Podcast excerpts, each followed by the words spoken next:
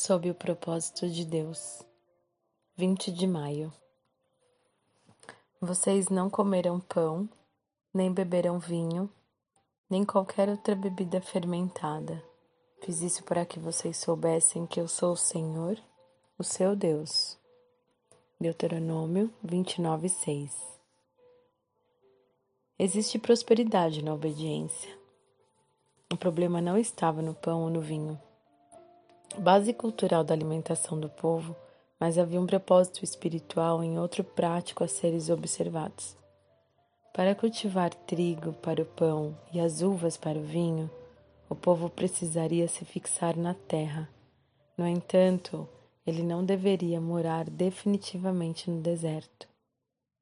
Os hebreus estavam atravessando o território de forma nômade e temporária aprendendo lições práticas e espirituais para formar um povo em uma nova nação. Não era tempo de construir casas e plantar vinhas, mas sim de morar em tendas e seguir a nuvem e a chama de Deus. Durante 40 anos, a alimentação veio do céu. O maná de Deus o sustentou.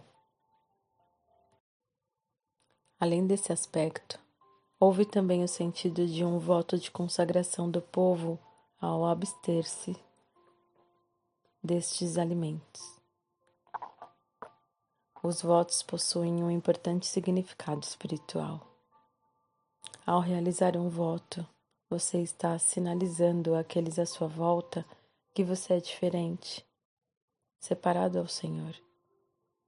Isto porque, ao abrir mão de algo terreno, você diz que é mais importante ter Deus e glorificá-lo em sua vida do que qualquer conforto da terra.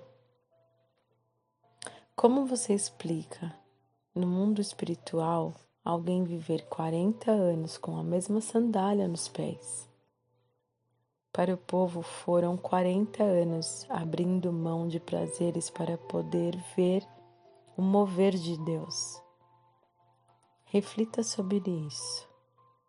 O que você está disposto a entregar para ver a obra de Deus se cumprir? Qual foi o último voto que você fez diante de Deus?